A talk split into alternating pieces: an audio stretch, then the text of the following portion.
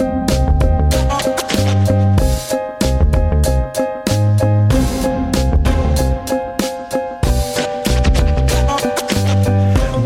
restera dans l'histoire et dans nos histoires personnelles comme l'année du Covid, des gestes barrières et de la distanciation physique. Dans ce nouvel épisode du podcast du Quai des Savoirs, nous allons explorer comment nos liens sociaux ont été perturbés, malmenés, réinventés au travers des périodes de confinement et de déconfinement avec nos invités, la compagnie Spoutnik. Bonjour et bienvenue à toutes et à tous. Bonjour Mariette, quel est le sujet de votre chronique vue sur le web aujourd'hui? Alors aujourd'hui vue sur le web et plus particulièrement vue sur Instagram avec Jeanne d'Arc. Alors pas le personnage historique, hein, mais une Jeanne très actuelle et surtout un live Instagram. Ah, J'en brûle d'impatience. Bonjour Marina, au sommaire de votre dossier artiste-chercheur, la compagnie Spoutnik. Bonjour Laurent, alors aujourd'hui nous allons parler d'un élément qui nous manque cruellement en cette période de crise sanitaire et de confinement, notre rapport aux autres. Et dans ma playlist, j'aurai le plaisir de vous faire découvrir une dimension cachée.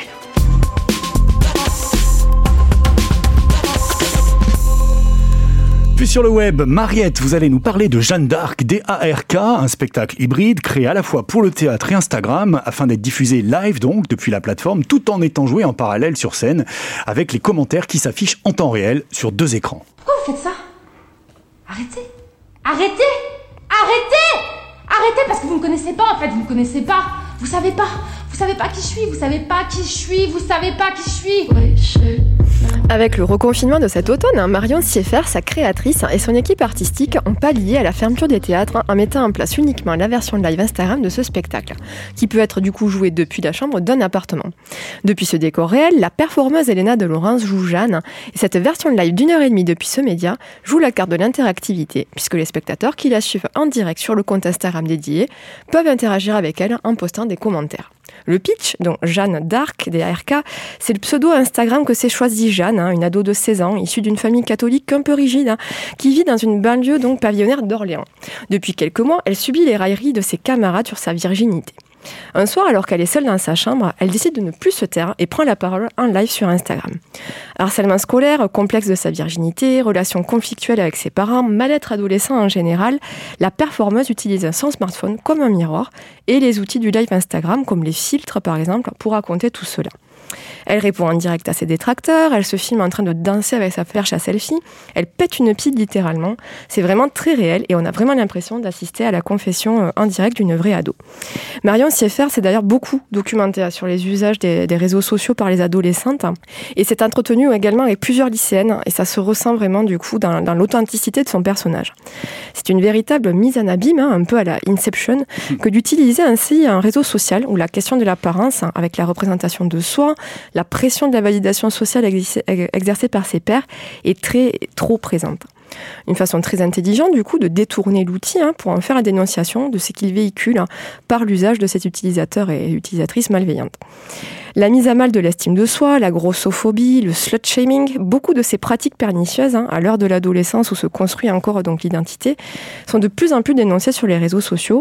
Et ce spectacle en devient donc une vraie médiation artistique pertinente et très créative pour parler de tout ça. En tout cas, j'ai très hâte, moi, de, de voir sur scène hein, cette fameuse Jeanne, hein, de voir ce que peut donner euh, cette hybridation directe euh, donc du réel et de Instagram, puisque les Toulousains, on aura la chance, notamment, donc, de pouvoir la retrouver en tournée sur le plateau de notre voisin, le théâtre Sorano, donc en complicité avec le théâtre Garonne, du 5 au 7 janvier 2021. Jeanne d'Arc, donc, euh, a retrouvé cette chronique, comme toutes les autres, sur l'application web du podcast du Quai des Savoirs. Voilà, nous ouvrons maintenant notre dossier artiste-chercheur, Marina, euh, sur la question du lien social et du rapport entre les individus. Alors pour en parler, on, a le plaisir d'accueillir aujourd'hui Marion Raevski.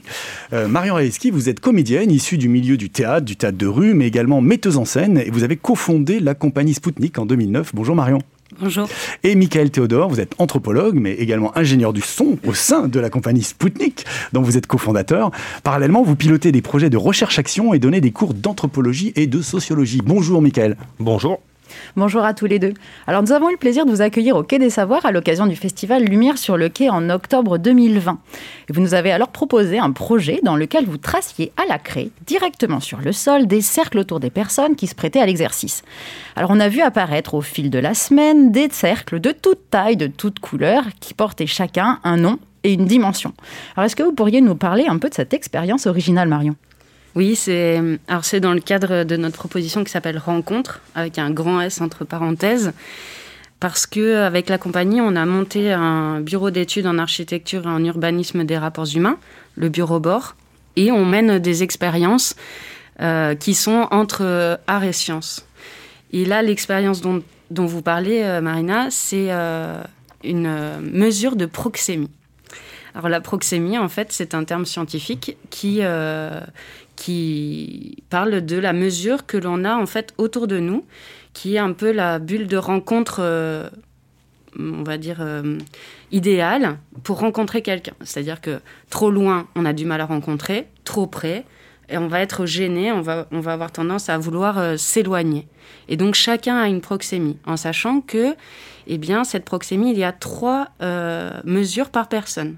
Il y a proxémie intime, qui est avec la personne avec qui on va avoir un contact physique. Donc ça peut être son compagnon, sa compagne ou ses enfants.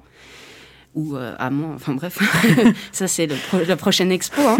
euh, et, euh, et on a donc, euh, donc la bulle, la proxémie intime, la proxémie qu'on appelle sociale, c'est les gens avec qui on a une sociabilité.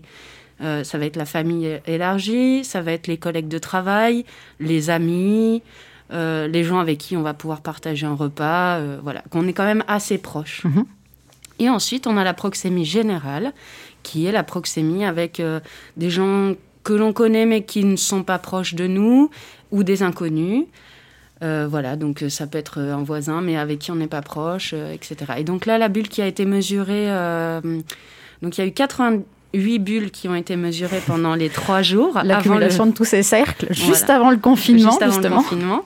Donc il y a eu 88 personnes qui se sont prêtées au jeu. Et c'est donc la bulle de proxémie générale qui a été mesurée, puisque en fait j'ai servi de mesure scientifique, de, de repère en Vous fait. étiez les talents. Voilà, exactement. Et euh, donc toutes les bulles ont été mesurées avec moi. Je me rapproche, euh, donc la personne se mettait à un endroit avec une petite flèche. Je me rapprochais d'elle en lui disant bonjour, en lui, comme si j'allais la rencontrer pour la première fois. Et quand la personne se sentait mal à l'aise, elle me disait stop. On traçait une petite euh, marque au sol. Mhm. On mesurait cette distance-là, d'épaule à épaule pas de pied à pied, hein, parce qu'on gagne des centimètres. et donc, c'est triché. Voilà, donc les talons jusqu'au bout, l'épaule à épaule. Et euh, on, notait le nom, le, enfin, le prénom et, le, et cette mesure. Et ensuite, nous tracions le cercle, parce qu'en fait, euh, quand on trace le cercle d'un seul coup, il y a quelque chose, euh, on passe d'une de, mesure juste linéaire à mhm. quelque chose de plus de 3D, enfin de 2D en fait. Un volume. Dans l'espace, ouais. Mhm. Et, et, là, les gens, ils se disent, oh, elle est vraiment grande. Alors que si juste on fait la distance comme ça des deux traits, d'épaule à épaule, oh, euh, par exemple, 1m50, ça fait pas beaucoup. Mhm. Par contre, eh bien, 1m50 de rayon, ça passe à 3 mètres de diamètre. Et donc, ça commence à être un grand cercle autour de nous. Et, ce, qui est, ce qui est assez intéressant aussi, c'est qu'on l'avait déjà fait avant. Et, euh, et, on a pu voir des, des changements avec euh, la crise sanitaire. Avec la crise sanitaire, du coup, avec le port du masque, peut-être, euh, Michael, si vous voulez compléter sur, sur est-ce que le port du masque, par exemple, le port du masque, pardon, a, a changé quelque chose là-dessus? Oh, bah, Ce qui a changé, c'est que notre étalon est, beaucoup plus joli sans masque. Du coup, il a laissé s'approcher un peu plus. Il y a une différence homme-femme par rapport à l'étalon ou... bah, Nous, en tout cas, on essaye de garder ça parce que si on utilise ça dans la compagnie, c'est bah, donc comme c'était si bien dit, je suis anthropologue et Édouard Thiol a, créé ça en fait, la, proxémie. C'est pour ça que nous on décide de la mettre en application pour essayer de, de, rendre compte de manière artistique. Euh, ce qui peut se passer euh, dans, dans, dans, dans la rencontre avec l'autre. Et c'est vrai que là, ce qui a créé ça, et d'ailleurs beaucoup de gens le disaient, c'est que cette crise sanitaire et euh, cette distanciation sociale qui a été mise en place, et eh ben beaucoup se retrouvaient à cette distance-là. Alors que normalement, la mesure est plus autour de entre 86 et 88 cm en France. C'est précis. Et là, on était plus sur les 1m20, 1m50 en très peu de temps. Donc c'est bon signe, ça veut dire que les gens ont intégré ces distanciations physiques Je ne sais pas si c'est bon signe, en tout cas, très rapidement, c'est moi ce qui m'a vraiment euh, étonné, pas choqué, mais étonné, c'est euh, c'est cette intégration de ces distances imposées, parce que normalement, c'est quelque chose vraiment de personnel, parce que la proxémie, il faut savoir que c'est normalement personnel et culturel. Donc il y a à la fois moi en tant qu'individu, mais il y a aussi la culture dont je viens. Mm. Par exemple, en Scandinavie, les proxémies sont de 1 m 10 en moyenne, hein. il, y y a, moins, il y a plus, mais c'est 1 m 10 on va en Sicile, c'est 45 cm. Parce que c'est pas les mêmes façons de rencontrer. C'est mm. lié aussi à euh, chaque culture a une façon de rencontrer. En Scandinavie, euh, c'est, on, ne se touche pas. On, on, fait, on se fait pas la bise, on, ne se serre pas la main. Il n'y a pas besoin de, du sens du toucher pour euh, se rencontrer. Mm. Donc, 1m10, c'est très bien. Par contre, en Sicile, il y a besoin de mettre la main sur l'épaule, de toucher la main, de, de, il y a en plus l'accolade plus mm. que la bise en fait. Et vraiment, on se prend dans, les bras, et donc il y a euh, besoin de, d'être plus proche de l'autre pour pouvoir le mm. rencontrer. Et là, d'un seul coup, il n'y a plus ça en fait. Il n'y a plus euh, en fait la proxémie individuelle, il n'y a plus la proxémie culturelle. C'est vraiment quelque chose qui est imposé donc on a appelé ça distanciation sociale euh, et, c'est intégré en six mois. Ce qui est extrêmement rapide. Mm. Et alors, du coup, vous vous intervenez quand vous vous approchez des personnes, alors pas comme un étalon, mais, mais par contre, vous incarnez quand même des personnages. Est-ce que vous pouvez nous parler de ces personnages du fameux bureau bord le bureau, alors je reprends mes ah notes, le bureau, d'études d'architecture et d'urbanisme des relations humaines. Des rapports humains. Pardon, des rapports humains. Qui sont ces experts du bureau bord alors, il y a trois. Normalement, il y a trois personnages qui euh, vont être complétés après par d'autres artistes de la compagnie suivant les, projets. Mais vraiment, c'est euh, trois personnages qui font le noyau euh, du bureau bord. Il y a Madame Brard, qui est mon personnage. Madame Brard. Voilà, qui est donc Marion Brard. Donc on n'a pas changé les prénoms. Euh, pour euh, voilà simplifier aussi parce que normalement ces personnages alors juste avant de les présenter ces personnages on reste en personnage pendant tout le long des résidences de territoire. Parce que nous avec la compagnie c'est un peu notre spécificité. Mhm. on fait des résidences de territoire ou ce qu'on appelle des pactes assez longs. C'est-à-dire on reste entre euh, neuf mois et un an et demi deux ans sur des territoires. On prend le temps de la rencontre avec ses habitants avec avec ce lieu-là pour euh, créer des spectacles de création singulière, donc qui vont être que pour ce lieu-là. Avec une réelle immersion dans, au sein de ce territoire. Et euh, les projets qu'on fait avec le bureau bord, nous sommes en personnage dès qu'on sort du lieu où on habite. C'est-à-dire, on va chercher le pain, on va au bar, on va jouer à la pétanque, ou on fait un entretien, où on reçoit des gens. C'est Marion Brard qui parle. C'est mon personnage, c'est le personnage de Michael ou le personnage de Sarah. Euh, donc mon personnage, c'est Marion Brard et euh, je suis architecte des huit sens. Parce que... Euh, sens Oui, nous avons huit sens. Nous avons... alors, voilà, Marion Brard parle comme ça, donc je présentais les huit sens avec mon personnage. eh bien, oui, nous avons huit sens. Cela peut vous paraître bizarre, mais sans les trois derniers, les cinq premiers n'existent pas. Bien sûr, vous connaissez les cinq premiers. Nous avons l'ouïe, la vue, l'odorat, le goût et le toucher. Et nous avons également le sens de l'équilibre, qui est lié à l'oreille interne, voilà, qui va euh, plus, si si on a le sens de l'équilibre plus ou moins développé ou plus ou moins fragile, eh bien nous allons avoir le mal des transports, le mal de mer. Voilà, ça c'est le sens de l'équilibre qui nous permet eh bien tout simplement euh, de marcher sans se casser la figure. N'est-ce pas? Ensuite, nous avons le sens de la proxémie. Non. Euh, le sens de la proprioception, excusez-moi. Merci, Michael. Alors, euh, nous avons le sens de la proprioception. La proprioception, c'est tout simplement euh, le corps dans l'espace. Si vous arrivez à toucher votre nez avec votre doigt de la main droite, eh bien, voilà, bravo, bravo. eh bien, sans un miroir, c'est-à-dire sans en fait voir ce que vous devez toucher avec votre corps, eh bien c'est grâce au sens de la proprioception. Si on marche sans regarder ses pieds, c'est le sens de la proprioception. C'est-à-dire que je n'ai pas besoin de voir les parties de mon corps pour savoir exactement où elles sont dans l'espace à ce moment-là. Donc septième sens et huitième sens, eh bien c'est le sens du déroulement du temps.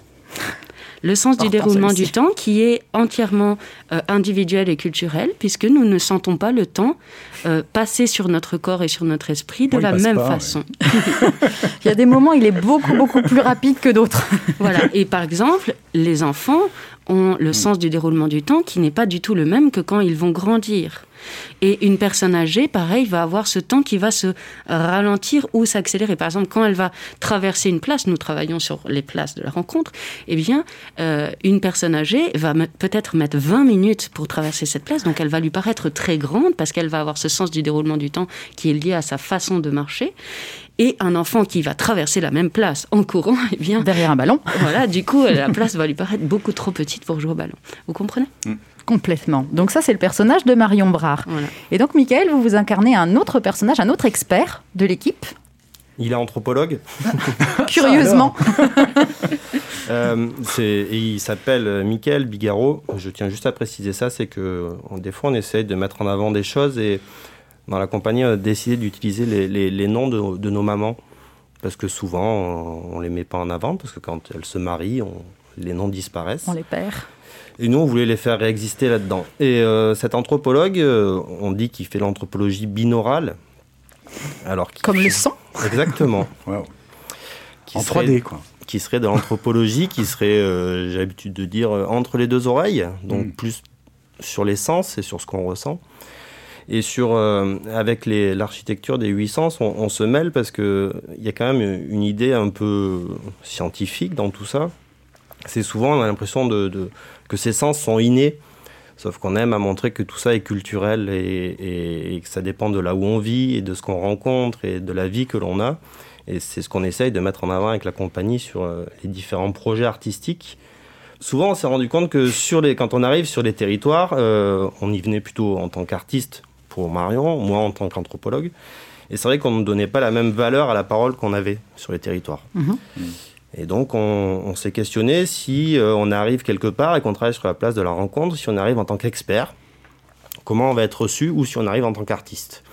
Et là, on s'est dit, ben, on y vient en tant qu'expert, on essaie de construire des théories que l'on a construites, qui sont basées sur des véritables choses, comme la proxémie, comme le, le modulor, parce que l'autre, la troisième, est une urbaniste corporelle, qui travaille donc avec son corps pour essayer de redéfinir une place de la rencontre à l'échelle des habitants.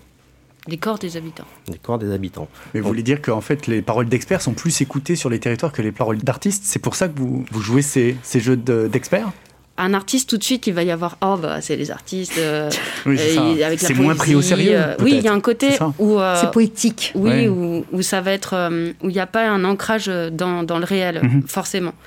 Et et voilà, on voulait, on voulait interroger aussi, ben, parce qu'on a été sur des territoires, avant de monter ce bureau d'études, on a été sur des territoires où il y avait eu des projets d'urbanisme et les retours que nous on a eu des habitants c'est que euh, c'était déconnecté de leur vie mmh. euh, on les avait écoutés mais pas trop euh, en fait tout était déjà décidé avant et plein de choses comme ça en fait. Et nous on reçoit ça. c'est ce qu'on entend ça.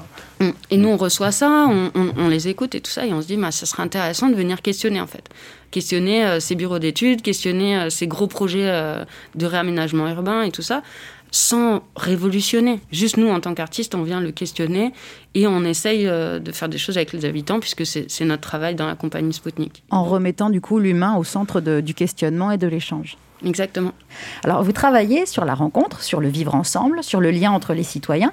Et votre travail pour aborder ces sujets s'appuie donc sur des échanges, sur des récoltes, voire aussi sur des entretiens parfois. Alors, je vous propose d'écouter un court extrait, quelques phrases issues de ces entretiens autour de la notion de silence. Quand je suis avec quelqu'un et qu'il y a un silence, un silence qui, tu sais, de ce silence qui n'est pas pesant, de ce silence qui n'est pas, euh, qui, est pas dans l'attente de quelque chose.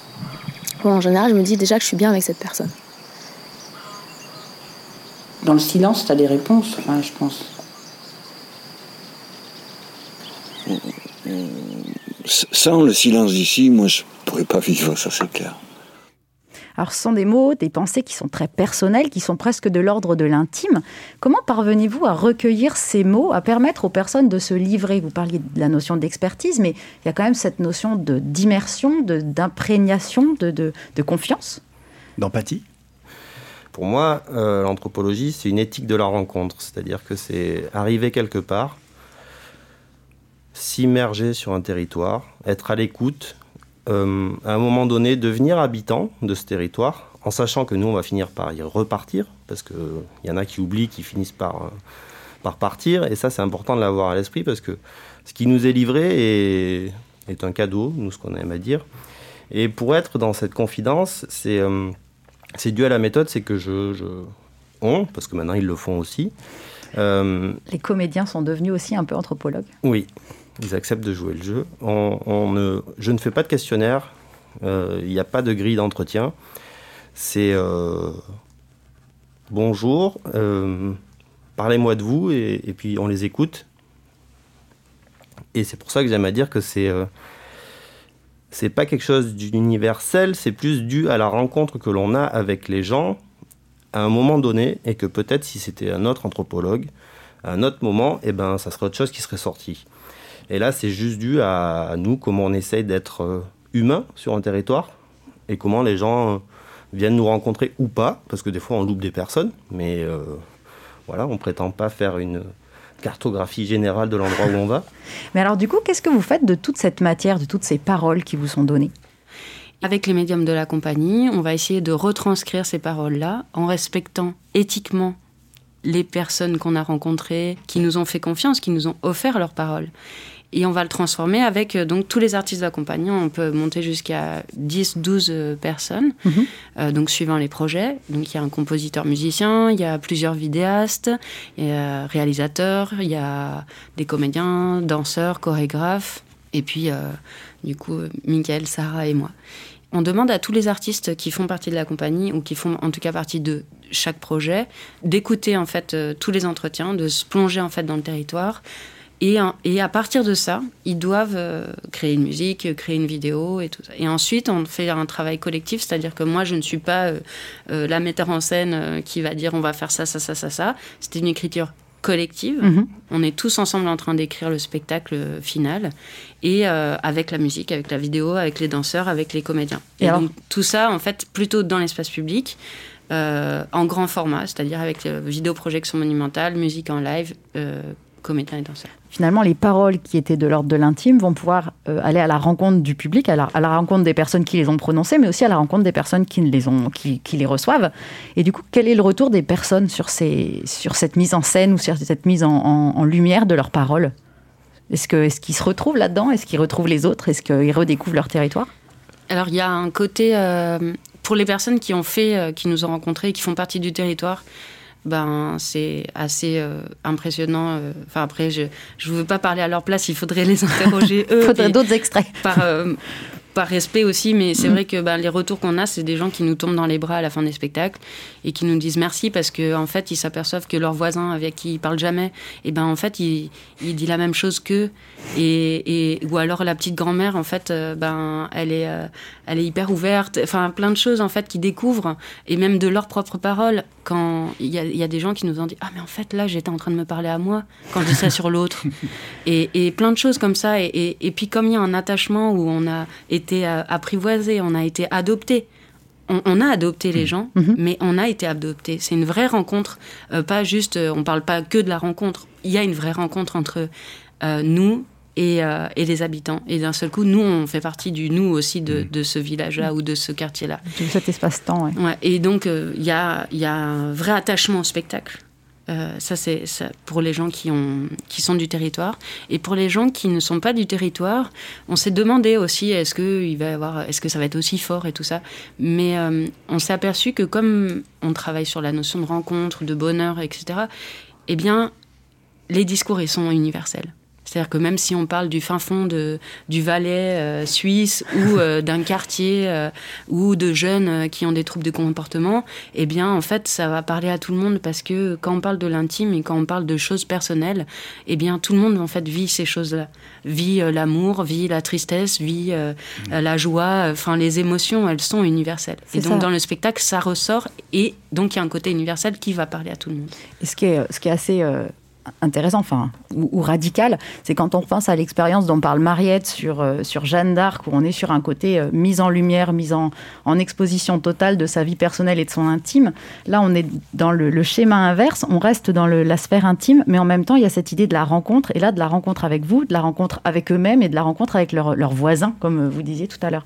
Donc c'est vrai que ça questionne vraiment tout ce, ce rapport à l'autre, finalement, et au vivre ensemble les extraits d'entretien, comme vous avez entendu euh, sur le silence, en fait, on va pas en plus euh, dire ah oui alors le silence c'est comme ça, en fait ils en parlent très bien. Pas besoin de l'analyser. Il n'y a pas de commentaires il n'y a, pas de mais par contre ça peut être euh, les, comédiens qui disent les paroles parce que des fois pour respecter les habitants parce que eux ils restent. Nous on part. C'est ça. Au bout d'un an ou au bout de deux ans on part. Eux ils restent. Et donc on peut pas leur faire dire même si eux ils nous ont offert ces paroles là des, des fois ils s'en rendent même pas compte que ça peut leur porter préjudice euh, sur certains discours. Et donc, on va nous-mêmes choisir que ce soit les comédiennes qui vont dire ces textes-là, et mhm. donc ça devient anonyme. Et euh, donc ça, c'est très important pour nous, cette éthique-là, d'avoir conscience de ça. Et des fois, ça va être par exemple des danseuses où, euh, le, discours, il va être dit corporellement, mhm. parce que ça va être plus fort. Mais c'est le discours des habitants. Il n'y a pas de, de surdiscours. Ça reste leur mot. En tout cas, un grand merci à tous les deux pour cette immersion anthropologique. Retrouvez toutes les actualités de la compagnie Spoutnik sur le site cie-spoutnik.org et prochainement sur le site web du Quai des Savoirs, un petit retour en images sur l'expérience proposée pendant le festival Lumière sur le Quai. Merci beaucoup. Et pour continuer sur cette thématique du lien social et de l'attachement, n'hésitez pas à venir faire un petit tour dans De l'amour, l'exposition du Palais de la Découverte à découvrir au Quai des Savoirs jusqu'au 5 septembre 2021.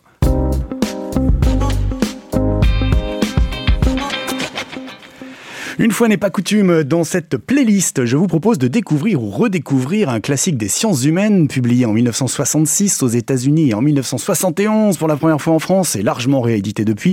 Il s'agit du livre La dimension cachée de l'anthropologue américain Edward T. Hall dont nous parlait Michael il y a un instant. Cette dimension cachée, c'est justement celle de l'espace, l'espace physique que nous respectons dans nos relations interpersonnelles, la distance à laquelle nous nous parlons, qui varie d'ailleurs selon qu'on se connaît plus ou moins bien ou selon les rapports que nous entretenons. N'avons pas l'impression que c'est quelque chose qu'on apprend, voilà, c'est comme ça, alors qu'en fait, et c'est le fondement des réflexions et observations d'Edouard Hall, cette distance physique est un construit culturel. En clair, en fonction des pays, des époques, les gens ne se parlent pas de la même façon. Ça, ça semble évident, mais pas non plus à la même distance.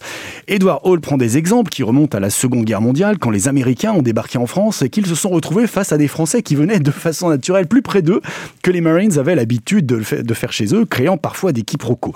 Il existe de nombreux exemples de ce type entre des populations éloignées aux habitudes culturelles différentes, comme les Japonais ou les pays arabes, nous dit Edward Hall, mais aussi entre pays frontaliers vivant dans la même sphère culturelle.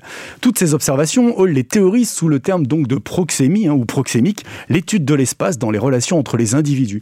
Il propose un système d'analyse des relations proxémiques entre les humains en quatre sphères selon les distances. La première, c'est celle de l'intimité, lorsque deux personnes sont à quelques centimètres ou quelques dizaines de centimètres l'une de l'autre, hein, inutile de vous faire un dessin.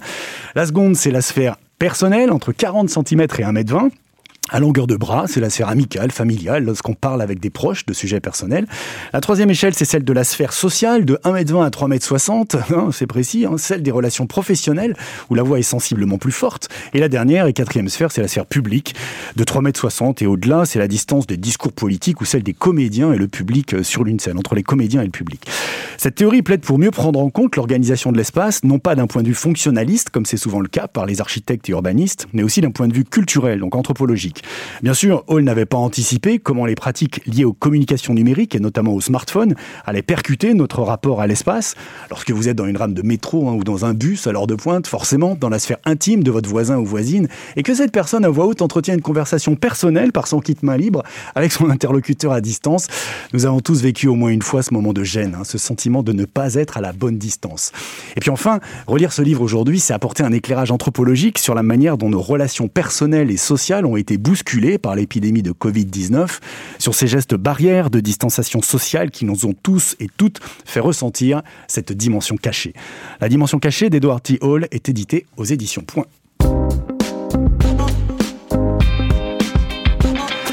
Et nous voici à la fin de cet épisode du podcast du Quai des Savoirs. Merci à nos deux invités, Marion Raevski et Michael Théodore de la compagnie Spoutnik. À la prise de son aujourd'hui, Laurent Codoul.